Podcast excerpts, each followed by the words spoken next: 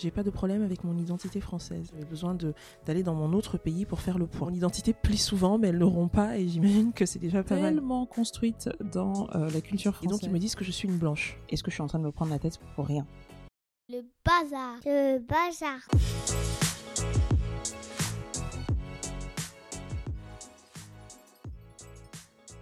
Bienvenue dans Joyeux Bazar, le podcast de la double culture. Aujourd'hui c'est l'épisode 1, il n'y a pas d'invité, c'est moi qui parle. L'occasion de comprendre pourquoi ce podcast, pourquoi je suis fascinée par la complexité de la double culture. Parce que nos parents ne viennent pas tous les deux du même endroit, parce que la vie nous a trimballés loin de la maison, parce qu'un jour nous avons croisé des odeurs, des paysages, des regards différents qui nous ont plu, quelles qu'en soient les raisons, nous sommes de plus en plus nombreux, et c'est pas prêt de s'arrêter, à naviguer dans les eaux à la fois périlleuses et délicieuses de l'identité multiculturelle.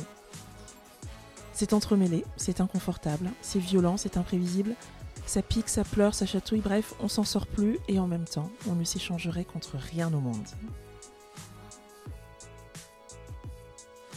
Je m'appelle Alexia Sena, je suis française et je suis camerounaise. Un peu plus, un peu moins selon les moments. Et je m'intéresse à la manière dont on devient soi dans tout ce bazar qu'est la double culture. Qu'est-ce qu'on y gagne? Qu'est-ce qu'on y perd? C'est quoi nos racines? Qu'est-ce qu'on peut transmettre Comment les autres nous perçoivent Quel impact sur nos choix de vie C'est ce que je vous propose d'écouter et d'explorer ensemble, un mercredi sur deux, grâce à des invités qui partagent avec nous leurs expériences de vie. Vous retrouverez tous les épisodes sur le site joyeuxbazarpodcast.com, sur toutes les plateformes d'écoute, sur Facebook et Twitter à travers le compte Joyeux Bazar Podcast. Laissez-moi des mots doux, dites ce que vous pensez de tout ça et surtout, surtout, n'oubliez pas de vous abonner pour ne rien manquer. C'est parti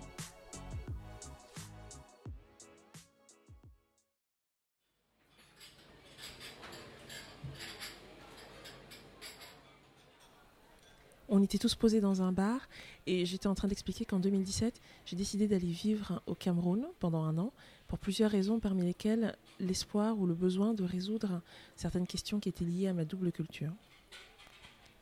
J'ai à peine eu le temps de continuer que le type en face de moi s'est lancé dans une espèce de dissertation sur l'identité française, euh, sur le fait que en France on, cultive un entre-soi blanc et que finalement il n'y a pas beaucoup de possibilités pour une personne euh, racisée de, de s'identifier, de sentir chez elle donc un, discours qui est connu et qui d'ailleurs n'est pas forcément faux, mais qui ne correspondait pas à ce que moi j'avais à dire. Du coup, euh, non seulement il me coupait la parole, mais surtout il s'emparait aussi de mon histoire, de mon vécu. Donc j'ai essayé de l'interrompre une ou deux fois, et puis comme ça ne marchait pas, euh, je me suis plongée dans mon verre de vin en attendant que ça passe. Et quand enfin il a terminé, j'ai pu donc euh, en placer une euh, et, préciser le propos qui en fait était le mien. J'ai pas de problème en France. J'ai pas de problème avec mon identité française. Alors ici, tout le monde n'est pas forcément convaincu de ma francité, mais bon, moi je le suis et je pense que c'est déjà pas mal. Euh, le problème est plutôt avec mon autre identité. En fait, je suis allée au Cameroun parce que je savais plus à ce moment-là si j'étais camerounaise. Je portais ce pays dans ma couleur de peau, bien évidemment, et dans mes souvenirs d'enfance, mais je voyais bien qu'il me manquait les codes, le sentiment d'appartenance, et donc cette partie de moi camerounaise, avec le temps, elle était devenue de moins en moins réelle, en fait, de moins en moins sûre.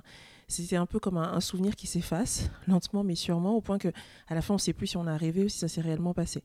J'avais besoin d'aller dans mon autre pays pour faire le point sur qui j'étais. Quand j'ai fini d'expliquer ça, bah du coup c'est le type en face qui s'est plongé dans son verre.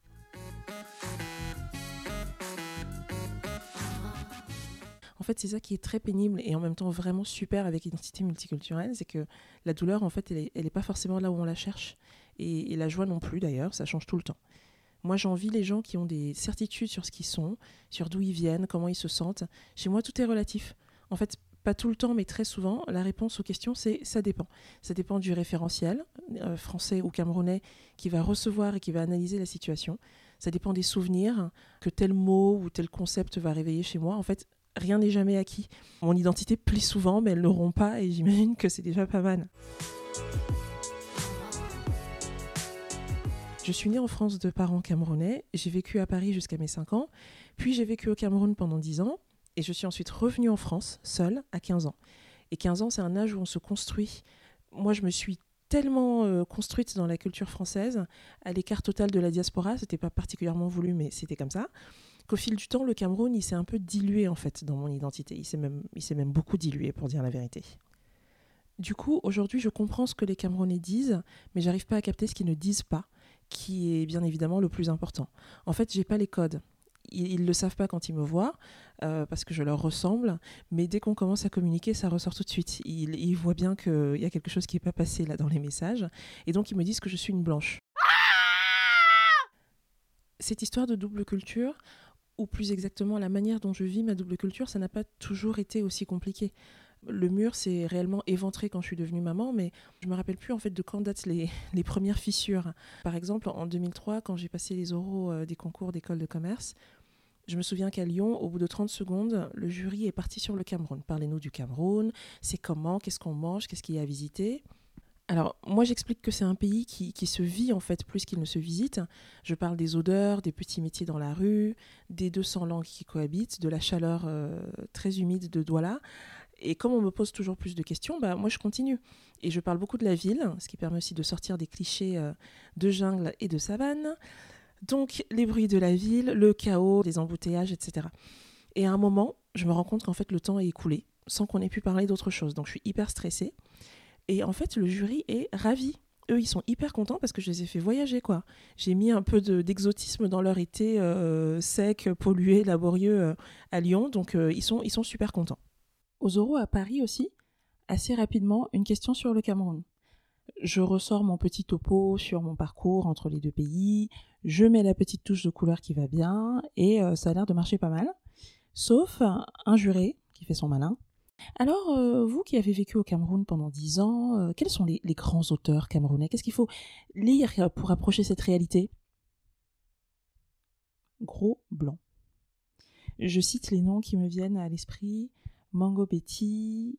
Euh... En fait, je cite le nom qui me vient à l'esprit. Malaise. Le monsieur euh, est sympa, il élargit sa question aux auteurs africains et pas seulement camerounais. Pas mieux. Alors j'invente un truc sur le fait que la littérature camerounaise ces dernières années est pas super vivante, euh, que les programmes scolaires en fait font beaucoup de place aux auteurs étrangers, que la seule bibliothèque à Douala c'est celle du Centre culturel français. Des arguments à moitié vrais, à moitié faux, mais qui convainquent les autres jurés. Il y en a même un qui dit bon, c'est pas parce que mademoiselle a vécu au Cameroun qu'on doit l'interroger que là-dessus. Donc je m'en sors pas trop mal. Mais quand même, en sortant de là déjà, je me rappelle m'être posé quelques questions. Est-ce que je suis une fausse camerounaise qui a juste le vernis de l'identité mais rien en dessous? Pourquoi est-ce que je me rappelle aucun des auteurs camerounais que j'ai étudiés entre la sixième et la seconde? Et si je n'ai lu aucun auteur africain depuis quatre ans, est-ce qu'il faut y voir le signe de quelque chose ou en fait de rien du tout? Est-ce que je dois être outrée que le jury de Lyon se soit arrêté juste à l'exotisme que je représente pour eux, ou alors honteuse d'avoir moi accepté d'assouvir ce besoin d'exotisme en plus à travers une africanité qui est finalement un peu artificielle? Bref, et surtout, très très grosse question, est-ce que je suis en train de me prendre la tête pour rien? Bon, j'ai eu 20 à l'oral de Lyon et j'ai eu 14 à Paris. No comment. La double culture, c'est, entre autres, ce type de situation, ultra inconfortable ou ultra drôle, ça dépend à quelle distance on les regarde. Ces moments, en tout cas, hyper difficiles à démêler et encore plus à verbaliser. Ça va être aussi, par exemple, un accent qu'on ne contrôle pas et qui parfois va venir là comme ça faire éruption au milieu d'une phrase alors que tu ne l'attendais pas quoi avec celui-là maintenant que tu vas parler. C'est euh, le plaisir euh, égoïste, inestimable, incommunicable d'entendre quelqu'un dans le métro qui est en train de parler Bakoko et de vous dire je comprends ce qu'il dit. Euh, c'est regarder ses enfants et se dire mais qu'est-ce que je vais pouvoir leur transmettre exactement? Voilà, la double culture, c'est parfois être incompris des autres, mais très honnêtement, c'est aussi ne pas toujours se comprendre soi-même. Bref, c'est le bazar.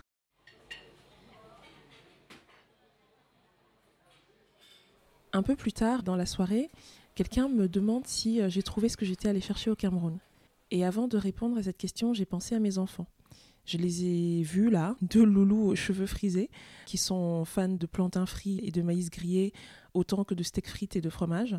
C'est des petits Français qui sont capables de dire euh, Et si ce soir on parlait avec l'accent camerounais? Et qui d'ailleurs font très très mal l'accent camerounais. Donc euh, j'ai pensé à mes enfants et j'ai dit un grand oui. Sans hésitation, oui, je pense que j'ai trouvé ce que je cherchais. Amina, Amina Tolé, Ena, Aminatou, c'est Pascalina, Soumawe, Soumawe, Emizonko, Gismen, Esisekele, Ewanazu, Ewanazu, Ewanazu, Pempe, Aminatou. Le sujet de mon identité est toujours embrouillé et je pense vraiment que ce sera le bazar comme ça euh, jusqu'au bout. Mais maintenant, je l'accepte, hein, ce bazar, euh, le fait que ce soit euh, compliqué, embrouillé, entortillé, mélangé, ce qu'on veut, et surtout que ça change tout le temps, que ce soit parfois confortable et parfois pas du tout. Je l'accepte, je l'accueille comme étant une partie intégrante de ce que je suis. Et ça, réellement, mais qu'est-ce que ça fait du bien